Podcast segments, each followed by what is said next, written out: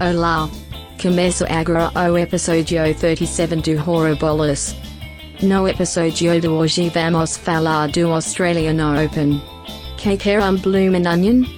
Toco a vinheta, filo.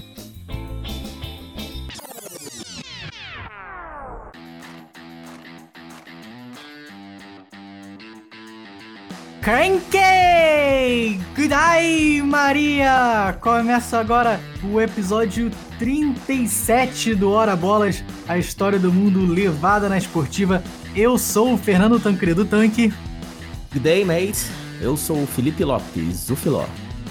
Hey, mate. Eu sou o Henrique Gonçalves, o sem apelido até na Austrália.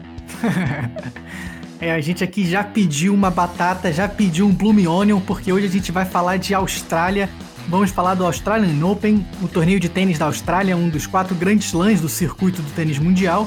E vamos falar bastante também do país Austrália, né? Da história da Austrália e da história do povo australiano também. Isso aí, só pra especificar, nessa né, batata aí é com bacon e cheddar, porque é assim que se come na Austrália. e vem com pão também, né? O pão com a manteiga, o pão australiano. Isso.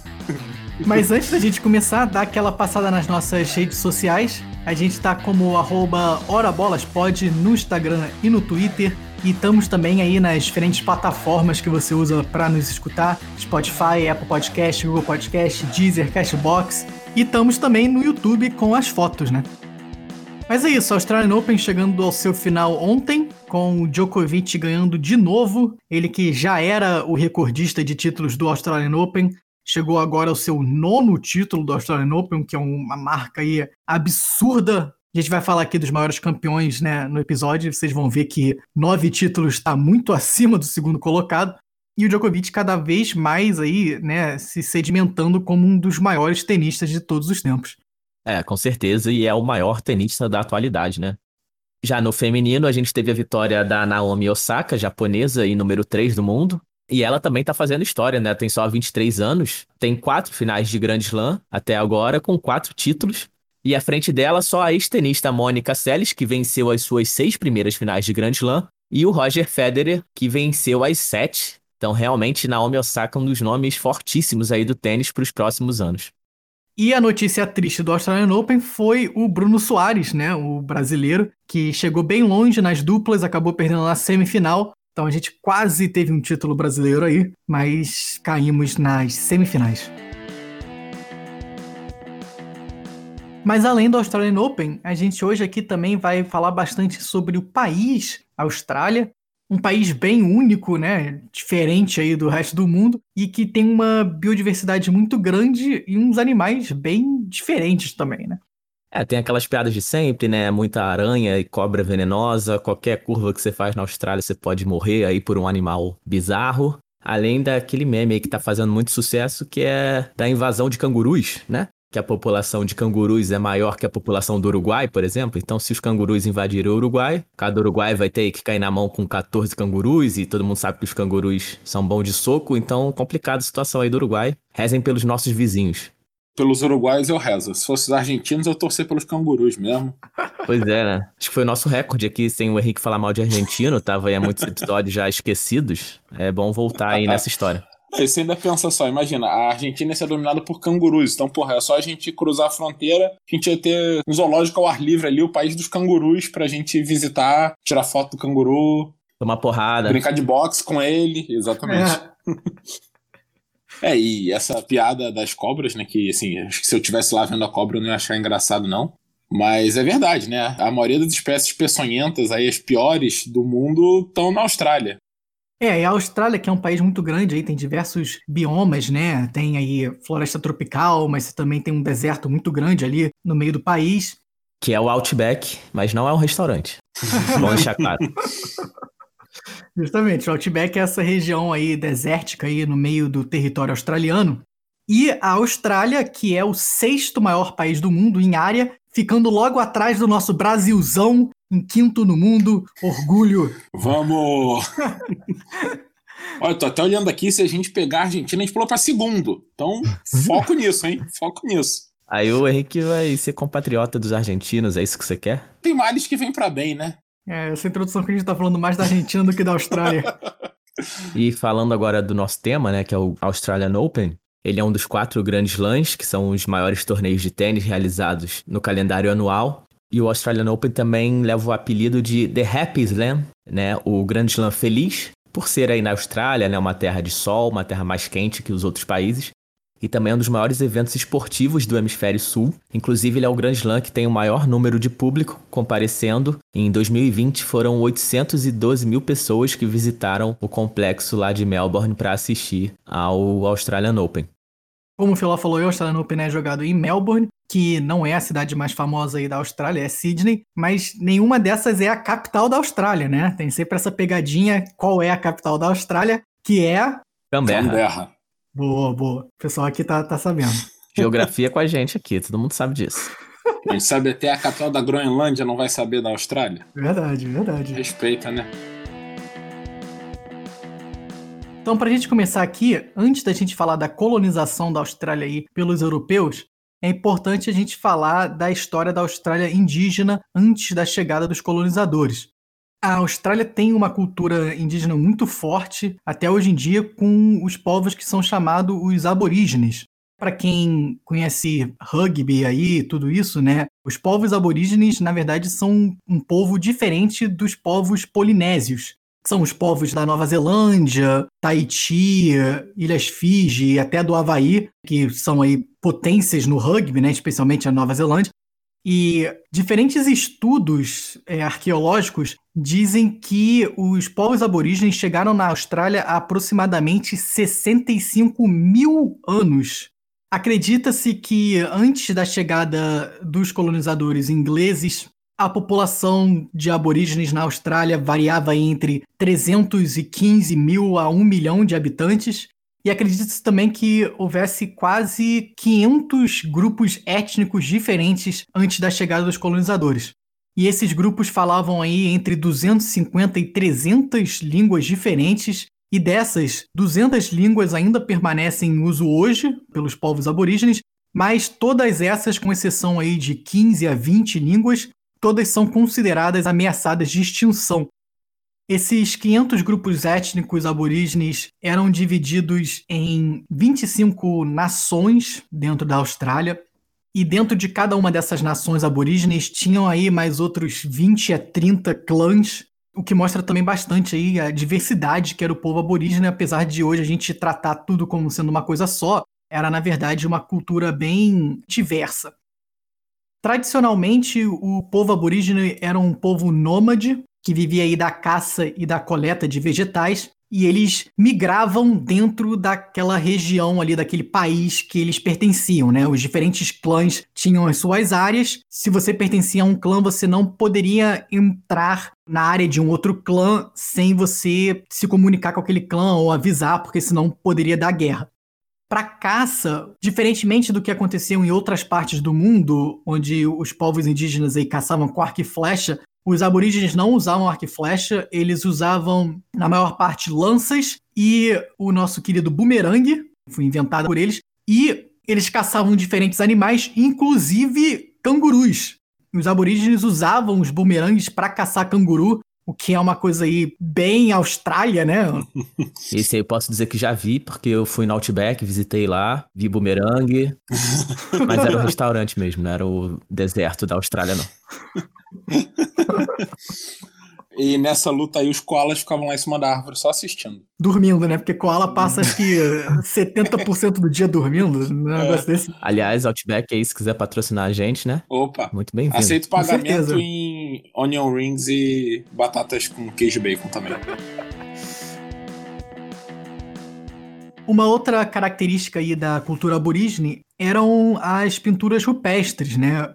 Muita gente que vai para a Austrália visita diferentes pontos da Austrália que tem pinturas rupestres. E acredita-se que algumas dessas pinturas aí foram feitas pelos povos aborígenes mais de 30 mil anos atrás em geral representavam ou acontecimentos, ou pessoas, ou até algumas ideologias é, sobre a religião aborígene, que acreditava aí no que ficou conhecido como Tempo dos Sonhos, é o Dream Time, né, a tradução do inglês, que era um tempo antes da chegada aí dos povos aborígenes e que o território australiano, a terra lá dos aborígenes, era habitada por diferentes divindades, né? E a maioria das divindades são animais, cobras e coisas do tipo.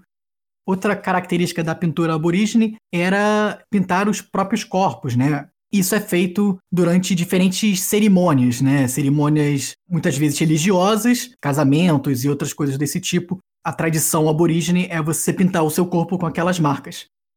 E como eu falei aí no começo, a história dos aborígenes mudou bastante depois da chegada dos colonizadores, mas eu vou passar aqui para o Henrique para contar essa história um pouco e daqui a pouco eu volto. É, pois é, porque por volta aí dos anos 1600, né, início de 1600, navegadores começaram a encontrar a Austrália, digamos já existiam teorias e suspeitas de que existia um continente aí no sul, né? E inclusive esse continente já era chamado desde a época de Terra Australis, e é daí que vem o nome Austrália, né, dessa expressão em latim. Até que nos anos 1600, navegadores holandeses começaram a encontrar a Austrália. Eles navegavam aí pela Companhia Holandesa das Índias Orientais, que era uma companhia de comércio, e começaram a achar lá aquela terra, que eles inclusive deram o nome de Nova Holanda. Foram eles também que, a propósito, deram o nome daquela terra pequena do lado de Nova Zelândia. Bem, eles não demonstraram muito interesse aí na Austrália. Inclusive, um desses navegadores foi o Abel Tasman, que encontrou também aquela ilhazinha ali embaixo da Austrália, que na época ficou conhecida como Van Diemen's Land, a terra de Van Diemen, que era o patrocinador da expedição, mas depois disso foi mudada para Tasmânia, em homenagem ao Abel Tasman. Então vamos pensar aí que o Tas podia se chamar Dimen. Abel. Abel. Abel era amor. Podia estar tá aí sendo campeão da Libertadores ou campeão brasileiro. é, tá lá só no brigando com perna longa. A Tasmânia é uma ilha que fica ao sul da ilha da Austrália e, na verdade, não é uma ilha independente, né? Faz parte do país Austrália e o local do nosso querido Diabo da Tasmânia, o Tais, que é um animal de verdade, tá, gente? O Diabo da Tasmânia existe mesmo, né? Não tem aquela cara de Tais, mas ele existe mesmo, é um animal. É, também não vira um furacão, mas é um bicho até fofinho. É, é um bicho fofinho até, apesar do nome. Uma pena ele não virar o furacão, porque aí seria uma boa luta contra o canguru boxeador, né? Esse é um negócio legal de ver. Diabo da Tasmânia que entra aqui na lista de animais bizarros da Austrália, né? Junto com canguru, koala, ornitorrinco. Com certeza. E ele carrega seu filho nas costas. Ele não tem a bolsa para carregar igual o canguru. E o mais importante é que a gente também tá dando bastante ideia aqui pro Henrique imitar no final do episódio, né? Olha lá. Aí deu spoiler, hein? Mas esses holandeses todos eles fizeram essas explorações aí ao longo dos anos 1600. Inclusive, um dos motivos em que eles não tiveram muito interesse é que outros países e outros locais que eles achavam, eles conseguiam fazer muito mais comércio com os povos nativos. Enquanto os australianos indígenas, né, os aborígenes, como o Tank falou, eles não tinham nenhum interesse em fazer nenhum comércio, então não interessavam a Holanda. Então, em 1769, o comandante James Cook, navegador inglês, ele estava indo para o Tahiti, mas de quebra ele decidiu também procurar onde estava esse suposto continente aí, né, no sul do mundo. E sendo assim, em 1770 ele chegou na costa leste da Austrália e aí ele desembarcou mesmo onde fica Sydney atualmente. E ali ele desenvolveu o que seria né, a primeira colônia ele aproveitou e chamou aquela terra de Nova Gales do Sul. Criatividade desses navegadores era boa, né? É Nova Holanda, Nova Zelândia, Nova Gales do Sul. Para que inventar um nome novo? É, Nova Gales do Sul, que é até hoje uma das regiões aí da Austrália. É, uma das seis regiões aí, mais o Distrito Federal. É, não dava para chamar de Nova Inglaterra, porque Nova Inglaterra já era nos Estados Unidos, né? Então ele voltou para a Inglaterra, o James Cook, e ele disse que ali era um bom lugar para colonizar e criar uma nova colônia inglesa. E nos anos seguintes se deu a independência dos Estados Unidos. Né? Ele chegou em 1770 e em 1776 foi quando os Estados Unidos declararam a independência. Até esse momento, a Inglaterra tinha a política de enviar prisioneiros para as colônias americanas. Com o fim dessa possibilidade, já que os Estados Unidos eram então independentes, a Inglaterra teve uma brilhante ideia. Vamos mandar os prisioneiros para a Austrália. É até melhor que não vão conseguir voltar nunca, né? Porque tem um mundo inteiro de distância. Então, no ano seguinte, já em 1777, eles desenvolveram esse plano, mas também não era qualquer prisioneiro que podia ir. Então você só ia se você tivesse sido condenado a mais de sete anos de prisão e também não podia ser um crime que a gente chamaria hoje de crime hediondo, porque esses aí podiam ser punidos até com execução. Então teria que ser, digamos, um crime mediano. Né? Se quisesse, na época, viajar para a Austrália e conhecer um país novo, era só você cometer um crime médio. E assim eles iam para a Austrália, então eles tinham que cumprir trabalhos por um número definido de anos, e depois disso eles estavam livres para fazerem o que quiserem. Foi assim que os britânicos começaram a ocupar a Austrália e até explorar o resto do continente aí. Eles começaram a ir mais para dentro. E foram criadas novas regiões, regiões que existem até hoje, né, como a South Australia, Austrália do Sul, a região de Vitória, que é onde fica Melbourne, onde se dá inclusive o Australian Open, a região de Nova Gales do Sul, que a gente já falou, é onde fica Sydney, e também a de Queensland, que é onde fica a famosa Gold Coast aí, e onde fica a cidade de Brisbane, os territórios do norte, que tem um monte de deserto mesmo, e a última região lá no oeste é a Western Australia, Austrália do Oeste, muito criativa também, né? Onde fica Perth, que tem até uma colônia de brasileiros muito grande. E essa chegada do colonizador europeu foi bem difícil para os aborígenes. Eles sofreram muito racismo e tiveram diferentes genocídios aí que aconteceram contra os aborígenes. Num primeiro momento, a população aborígena foi dizimada aí por doenças trazidas pelos europeus, né? Catapora, cachumba, essas coisas que a gente se vacina bem cedo hoje em dia, né? Tuberculose, tudo isso.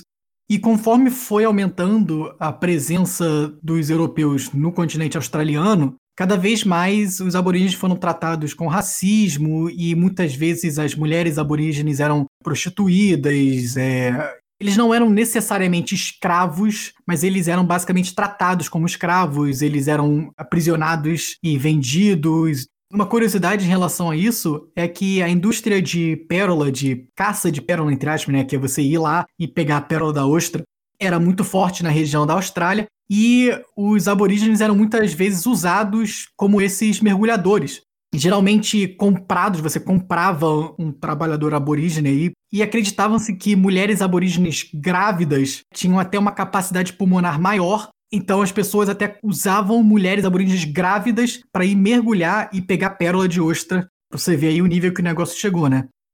E como eu falei, muito da população aborígene foi forçada a, trabalho escravo, trabalho de menores, né? Muitas crianças, né, com 10, 12 anos já estavam trabalhando aí para os colonizadores brancos.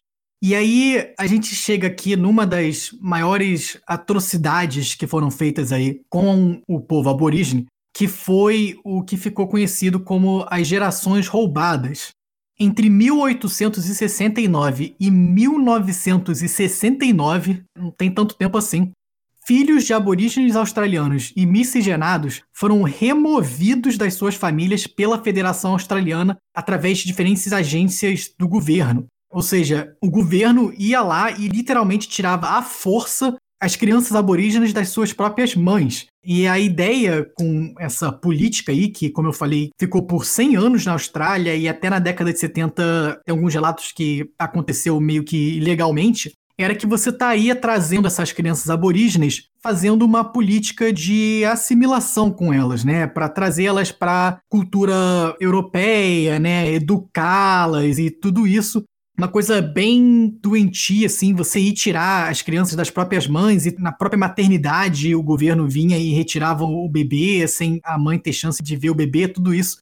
Uma outra filosofia por trás dessa política era de que a população aborígene era muito frágil, não tinha resistência à doença nem nada disso. Então, também para evitar que as crianças morressem por doenças e coisas do tipo, eles roubavam literalmente as crianças das mães e criaram as crianças em diferentes orfanatos e a própria igreja estava envolvida com isso também, então tinha centros aí por toda a Austrália para você criar essas crianças e educar essas crianças. E quando elas chegavam à maioridade, elas aí sim eram liberadas, podiam se integrar à civilização. E muitas delas, uma coisa de novo bem doentia, elas não sabiam que elas eram de origem aborígene. E só para ter alguns números aqui em relação a isso, Acredita-se que aproximadamente 100 mil crianças foram retiradas dos seus pais é, durante esses 100 anos.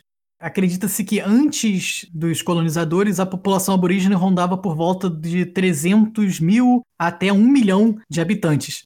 Essa população foi diminuindo, foi diminuindo, foi diminuindo e chegou no seu mínimo em 1933, quando tinham apenas 74 mil aborígenes vivendo na Austrália. Mas até que esse número voltou a crescer depois disso. Hoje acredita que tem aí por volta de quase 800 mil, mas apesar disso, a população aborígene é apenas 3,3% da população australiana em geral. E vou aproveitar aqui para deixar a dica de entretenimento da semana, o filme Austrália. Filme aí de 2008, com a Nicole Kidman e o Hugh Jackman, o nosso querido Wolverine. Filme bem legal, é uma ambientação muito, muito legal, um filme bem bonito. E uma história legal também, que justamente mostra é, o sofrimento do povo aborígene. Bom, voltando então para a parte do desenvolvimento da Austrália, né? Em 1851, descobriu-se que tinha bastante ouro lá, foi achado na Nova Gales do Sul, que é onde fica Sydney, e aí começou aí sim a se espalhar por toda a Austrália procurando ouro, e também começaram a vir muito mais imigrantes em busca desse ouro. Só para dar uma ideia, a população do estado de Vitória, que é onde fica Melbourne, era de 80 mil pessoas em 1850, e aí no ano seguinte começou a corrida pelo ouro, e 10 anos depois, 1859, a população já era de mais de 500 mil pessoas, ou seja, mais de seis vezes mais do que 10 anos antes. E que foi o que acabou modernizando a Austrália e gerando o crescimento das grandes cidades e desenvolvendo realmente o país, que até então era só uma terra de vários colonizadores que estavam lá plantando e caçando, né? E não tinha até então um desenvolvimento econômico, desenvolvimento das cidades. Um outro movimento aí que acabou sendo bem marcante, embora não tenha gerado consequências imediatas na Austrália, foi a Rebelião de Eureka. A Rebelião de Eureka ocorreu em 1854, ou seja, três anos depois só da descoberta do ouro. Como a Austrália era uma terra da Inglaterra, do Reino Unido, a coroa inglesa considerava que todo o ouro encontrado na Austrália era de direito do Reino Unido. Então cobrava uma taxa enorme para você fazia a mineração, cobrava uma porcentagem do ouro. Isso levou a uma rebelião, que dá para dizer que é quase uma inconfidência mineira na Austrália, né? Tinha lá o Pull Tooth, o Tiradentes. Eu ia fazer essa piada agora também. Foi mais rápido. E aí, bom, eles foram derrotados e massacrados, e a maioria presos, foram mais de 200 rebeldes presos. Mas o que marcou nessa rebelião é que o apoio popular a favor dos rebeldes foi tão grande que quando eles foram a julgamento aí no ano seguinte, todos eles acabaram sendo absolvidos. Né? Então a coroa e os juízes não tiveram coragem de enforcar ou fazer qualquer punição aí. E isso é considerado então o início da independência australiana, digamos o pontapé inicial. A independência em si só viria mais de 40 anos depois, e a única consequência imediata dessa revolta de Eureka é que dois anos depois o parlamento do estado de Vitória ele decidiu dar o direito de voto aí a todos os homens brancos. Obviamente isso ainda é bem, bem preconceituoso e exclui uma boa parte da população, mas foi o primeiro sinal de que os australianos e os imigrantes e todos ali poderiam votar, ou ao menos todos os homens e brancos. Ao longo das décadas seguintes, o movimento de nacionalismo e de independência foi crescendo, foi ficando mais forte, e em 1890 foi criada uma primeira conferência aí de todos os estados da Austrália, os seis estados que a gente já comentou, para definir como eles poderiam se tornar independentes. Até que de 1898 a 1900 ocorreram vários referendos em todas essas seis regiões e na Tasmânia também. E em todos esses referendos, o sim, a independência, ganhou. E essa independência foi pacífica e de comum acordo com a coroa inglesa, com uma única condição, que era a de que a Austrália continuasse leal à coroa, que a rainha Vitória, que era a rainha inglesa na época, ela continuasse sendo a rainha da Austrália e que ela tivesse um governador geral, que seria um representante da coroa inglesa na Austrália. A Austrália aceitou isso e assim se tornou independente em 1 de janeiro de 1901 e só prestando, digamos aí, a lealdade né, e reconhecendo a coroa inglesa. O último ponto interessante dessa independência é que começou então uma disputa muito intensa entre Sydney e Melbourne, as duas grandes cidades, sobre qual seria a capital desse novo país. Como essa disputa não ia ter fim, eles decidiram então criar uma cidade e assim fazer uma nova capital. Criaram então o território da capital australiana, que seria o nosso Distrito Federal, e decidiram fundar a cidade de Canberra, cidade que até hoje é a capital da Austrália, né, e muito esquecida. Ela então foi construída em 1913, é a Brasília australiana. É, não dava para ter chamado de Austrália, né? aí já é Austrália, aí estragou o nome da capital. Zoaram a capital e tiveram que dar esse nome estranho aí de Canberra. Mais criativo que Brasília, né? Austrália lá é melhor que Canberra. Eu preferiria. E isso, então, dá início à Austrália que a gente conhece hoje. Até ao longo das décadas seguintes, a Austrália começou a se tornar cada vez mais independente, mais desvinculada da Inglaterra. E, inclusive, algumas pessoas acreditam hoje em dia que quando a Rainha Elizabeth um dia, né, falecer, a gente não sabe quando isso vai acontecer, né, pode ser daqui a uns 120 anos. Nem se vai acontecer, né? Nem se vai acontecer, é verdade. Mas que então talvez a Austrália decida não mais reconhecer a coroa inglesa como mandante aí superior. Ninguém vai ter nenhum vínculo mais com os reis seguintes. Então talvez tenha, digamos, essa última ruptura aí quando tivermos o fim do reinado da rainha Elizabeth. E agora a gente começa a falar do Australian Open em si, que é o principal evento esportivo sediado na Austrália. O torneio ele é organizado pela Federação Australiana de Tênis e começou em Melbourne no ano de 1905. Ele inicialmente era jogado na grama, numa disputa semelhante ao Wimbledon na Inglaterra. E no início o torneio era chamado, na verdade, de Campeonato Australasiano, e esse nome vem da região da Australásia, que é uma região que inclui aí a Austrália, Nova Zelândia, Nova Guiné e algumas outras ilhas menores ali da Indonésia. E esse nome de Australásia que é para designar como se fosse a Ásia do Sul, né, que é essa região ali exatamente da Oceania. E até por essas mudanças que a gente viu aí na história da Austrália, das cidades, o próprio Australian Open foi sediado já em diversas cidades por todo o país. Melbourne, que é a atual, sendo a principal até hoje, com 55 edições. O torneio também foi sediado em Sydney por 17 vezes, Adelaide 14, Brisbane 7 e Perth 3 vezes. E além disso, o torneio chegou a ser sediado também duas vezes na Nova Zelândia. Em 1906 foi na cidade de Christchurch e em 1912 na cidade de Hastings. E desde a sua fundação em 1905, os únicos anos em que não ocorreu o Australian Open foram durante a Primeira e a Segunda Guerras Mundiais. E o Australian Open, que é o primeiro torneio do calendário anual do tênis, é jogado normalmente em janeiro, essa data, na verdade, ela flutuou aí durante muitos anos principalmente ali nas primeiras décadas do evento.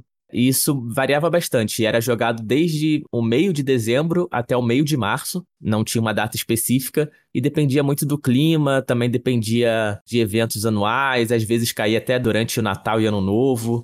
Também dependia da viagem dos tenistas conseguirem chegar na Austrália, né, que sempre foi uma grande dificuldade, principalmente lá do início para o meio do século XX. E aí a data foi estabelecida realmente em janeiro desde 1987 e é uma questão até um pouco polêmica, né? Porque tem muitos tenistas, inclusive o Roger Federer e o Rafael Nadal, que reclamam do torneio ser jogado muito no início do ano, né? Muito perto do Natal e Ano Novo, das férias ali dos jogadores, e que muitas vezes eles não estão 100% preparados para disputar um grande slam, um torneio dessa magnitude, logo tão no início do ano. Eu gostaria de me juntar aqui ao Federer e ao Nadal, porque realmente é muito no começo do ano e eu, como espectador, não estou geralmente preparado para assistir o Australian Open em janeiro. Se fosse um mêsinho depois, já dá uma melhorada. Ainda mais pelo fuso horário, né? Que também atrapalha, tem que acordar cedo, acordar de madrugada, fazer um alongamento ali é. para assistir a TV, é complicado. É, podia também mudar o horário, fazer assim, botava o jogo de madrugada lá na Austrália, aqui, aqui ficava num horário ideal. Mas os primeiros anos do Australian Open, que na época ainda era o campeonato australasiano, né? Foram bem difíceis, assim, porque ele competia com muitos outros torneios de tênis, e pelo fato, principalmente, da Austrália ser um país muito, muito afastado geograficamente, é, ainda mais do início do século XX, que os meios de transporte eram muito mais complicados, mais caros, demoravam muito mais tempo para se chegar lá. Então, os jogadores estrangeiros, por muitos anos, meio que esnobaram esse torneio. Na década de 20, por exemplo, uma viagem de navio da Europa para a Austrália demorava em torno de 45 dias. Então, pra você jogar o Australian Open, você tinha que sair antes do Natal para chegar lá em janeiro, em fevereiro ou quando fosse. E isso realmente afastava muitos atletas. Você perdia o Natal, perdia o Carnaval, perdia a Páscoa, tudo para jogar um único torneio, né? Aí chegava lá, era eliminado em um jogo. é complicado realmente. Aí você fica por lá mesmo, espera um ano e joga ano seguinte. Se junta aos presos lá da Inglaterra. e no ano de 1925, como a gente contou também lá no nosso episódio 18 sobre Roland Garros, que faz uma boa conexão com esse episódio aqui, foram estabelecidos os Grand Slams, que são esses quatro grandes torneios do tênis no calendário. A Federação Internacional de Tênis estabeleceu Roland Garros, US Open, Wimbledon e o Australian Open como sendo os principais torneios de tênis. Vencer esses quatro grandes torneios é você fazer o Grand Slam, você ser considerado o principal campeão do tênis. E aí, dois anos depois de virar um Grand Slam, o campeonato australasiano foi renomeado para Campeonato Australiano mas ainda não se chamava Australian Open porque ainda não era um torneio aberto a todos os tenistas. E aí, só em 1946 que a gente vai ter realmente os primeiros tenistas estrangeiros de nome participando desse torneio, que foram os campeões americanos da Copa Davis. Mas mesmo assim, durante as décadas de 40, 50, até 60 e 70, na verdade, poucos dos grandes nomes do tênis participavam desse campeonato, né? Como eu disse, pela dificuldade de você chegar à Austrália e pelos problemas de calendário também. Até os próprios tenistas australianos tinham dificuldade de atravessar o país para jogar, porque, por exemplo, quando o torneio era disputado em Perth, na Austrália, se você fosse um tenista que vinha de outras regiões, como Vitória ou Nova Gales do Sul, para cruzar o país de trem, né, era uma distância de 3 mil quilômetros da costa leste a oeste. E aí a gente chega no ano de 1968, que foi um ano bem importante para o tênis em geral, que foi, como a gente contou também lá no episódio de Roland Garros, quando os grandes lãs passaram a ser torneios abertos, né? Porque até então só eram permitidos tenistas amadores ou que participassem dos clubes de tênis dos países locais que sediavam. Mas em 68, é, os profissionais passaram a ser aceitos nos grandes lãs. Na verdade, em três deles, em Roland Garros, Wimbledon e o US Open, e aí, no ano seguinte, 69, o Australian Open também passou a aceitar os jogadores profissionais, oficializando assim o início da era aberta do tênis profissional, que é a era que a gente tem até hoje no tênis moderno. E aí, com o início da era aberta no evento, eles aproveitaram também para mudar o nome, que aí sim o torneio deixou de se chamar Campeonato Australiano e passou a se chamar o Australian Open, o Aberto da Austrália.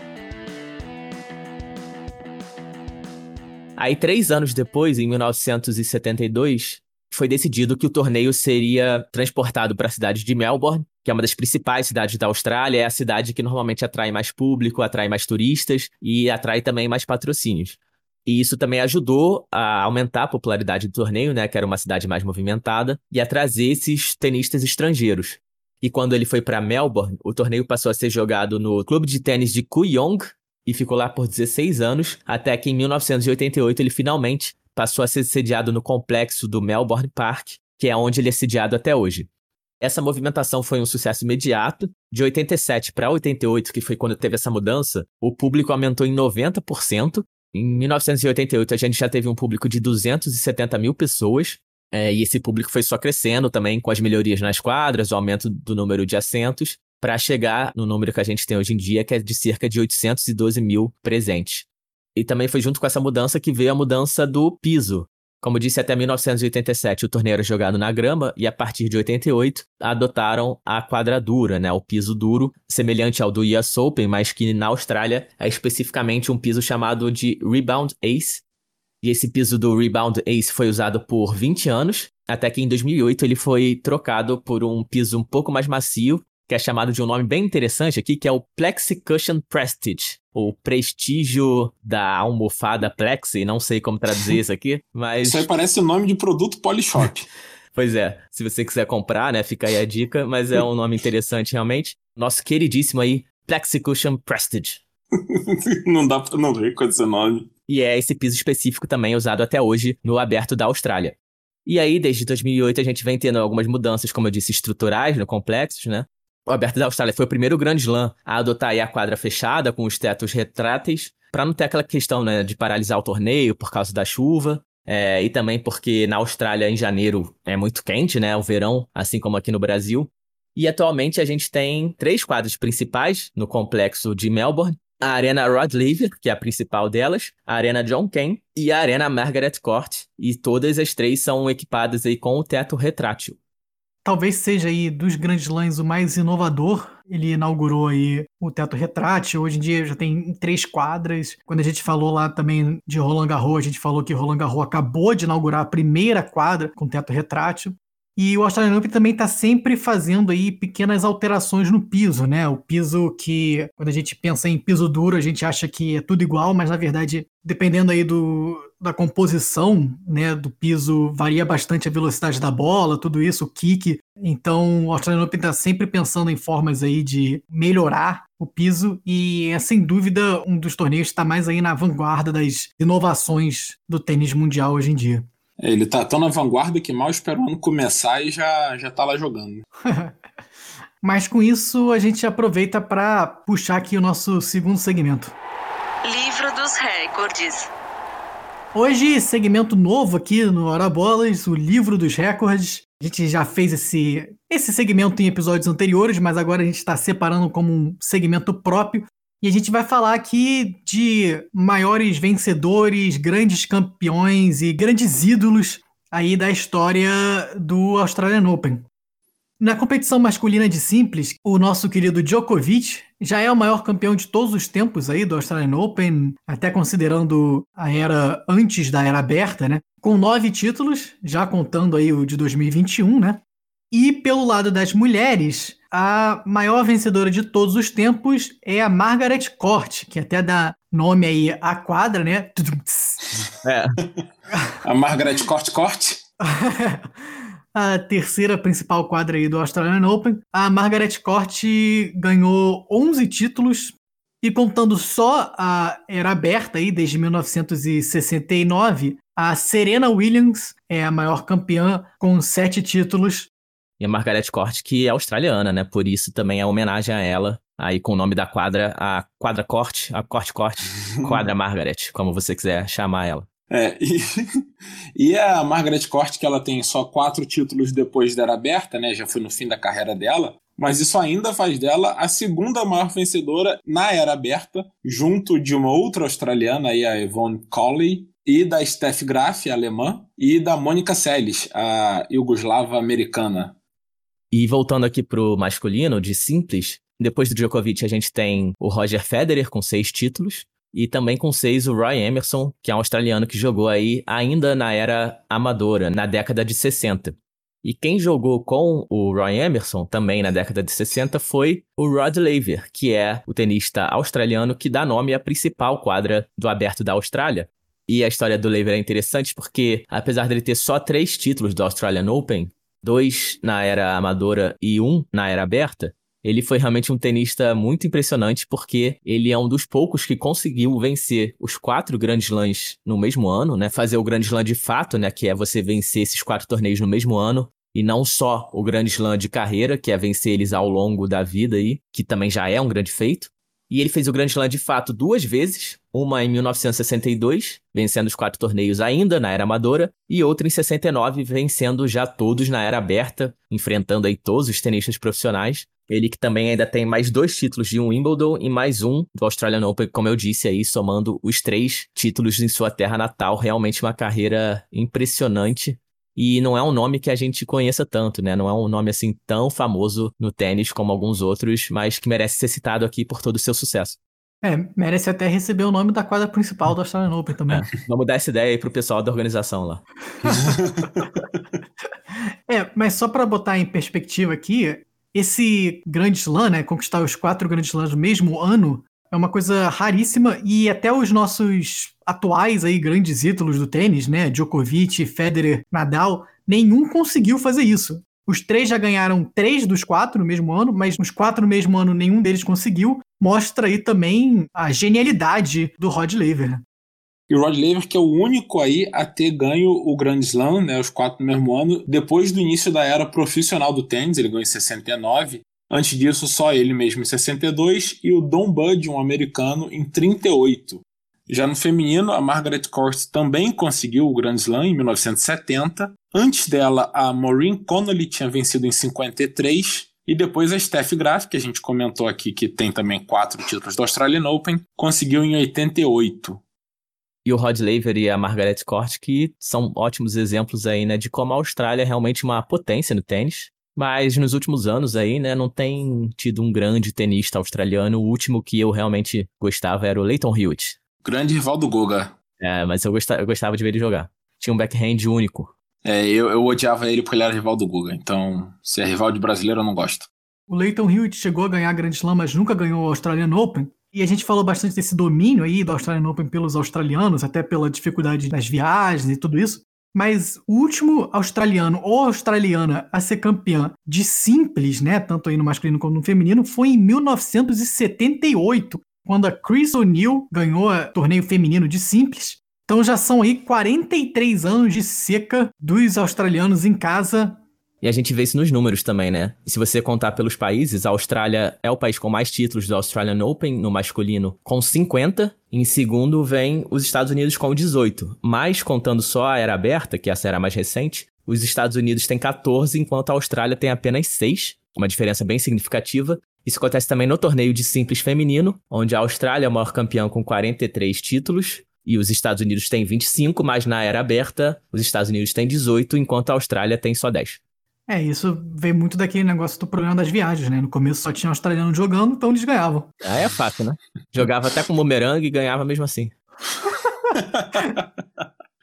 Bom, passando para as duplas aqui então. As duplas é onde a gente também tem os títulos brasileiros. Em 1960, a Maria Esther Bueno, nossa grande tenista, venceu em parceria com a inglesa Christine James, batendo na final exatamente a Margaret Court. Então toma essa corte, espero que tenha vencido também na quadra corte. É o famoso chupa-corte, né? Isso aí, não quis falar um palavrão. É palavrão. é. E em 2016, a gente teve o Bruno Soares vencendo tanto nas duplas masculinas como nas duplas mistas. Ele venceu aí com o Jamie Murray, irmão do Andy Murray, nas duplas masculinas. E aí, na duplas mistas com a Helena Vesnina, russa, conseguiram então os dois títulos para o Brasil, a primeira vez que a gente teve um homem vencendo na Austrália. E só para citar aqui a Maria Esther Bueno, que em 60, quando ela venceu na Austrália, ela venceu o Grande Slam de duplas. Ela venceu todos os quatro torneios no ano. Ah, grande feito, realmente. E só para fechar aqui, falar da premiação. Nesse ano de 2021, a gente atingiu a maior premiação da história, que é de cerca de 80 milhões de dólares australianos, né? Não são dólares americanos, mas convertendo aí dá cerca de 62 milhões de dólares americanos por todo o torneio, e o maior prêmio é dado aos vencedores de simples, que recebem cerca de 2 milhões e 100 mil dólares americanos. É um prêmio que dá para brincar um pouquinho, né? Dá para comprar uma coisinha ou outra. É, sim, eu acho uma merreca, né? Porque tinha que ser americano desde o início, né? Fica tirando dinheiro da gente, mas paciência, né? Eu aceito ganhar o Australian Open, ganhar esse dinheirinho. Com isso, a gente chega aqui ao final do nosso episódio 37. Sempre dando aquela lembrada para vocês seguirem a gente lá nas redes sociais. A gente tá como arroba HoraBolasPod no Instagram e no Twitter. Estamos também aí nas diferentes plataformas de streaming, né? O Spotify, Apple Podcast, Google Podcast, Deezer, Cashbox, YouTube com as imagens.